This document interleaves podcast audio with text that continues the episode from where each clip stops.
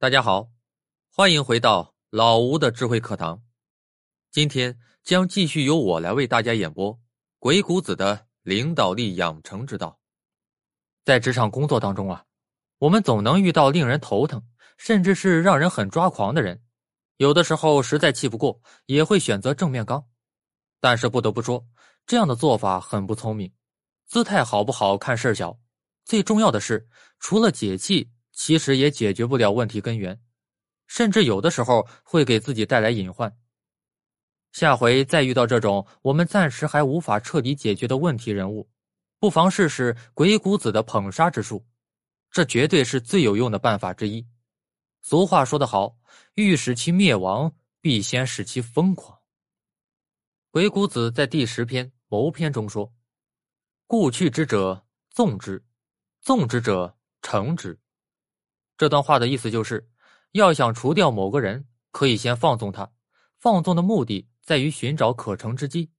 也就是说，对于处处作对的人，用常规方法暂时处理不掉的，可以先捧着他，盛赞他，哄着他高兴到得意忘形。等他有露出把柄之后，再采取措施，或让他狂到引起舆论的不满，然后再趁机压制。如果危害到一定程度，甚至可以顺理成章的把他除掉。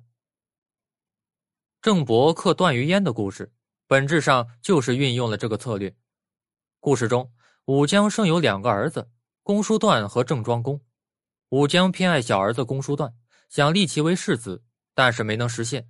庄公即位的时候，应母亲武姜的请求，封自己的弟弟公叔段为京书太叔。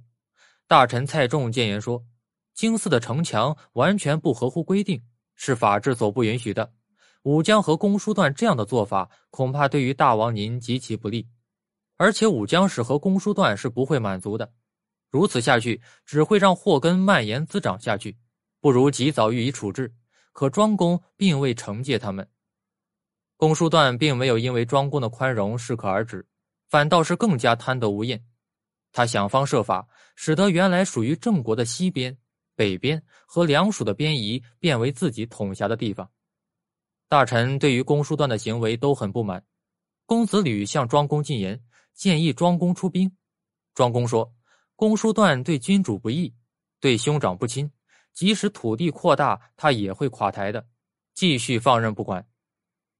公叔段更加变本加厉，开始修葺城郭，整顿军队，聚集百姓，和武姜氏里应外合，准备袭击郑国。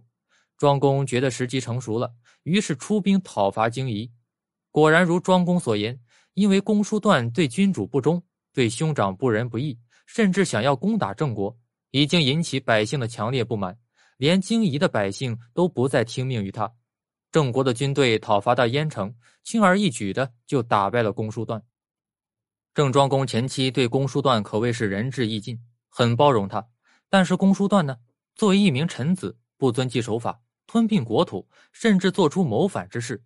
对付公叔段这样贪婪之人，庄公放纵其发展，捧杀他。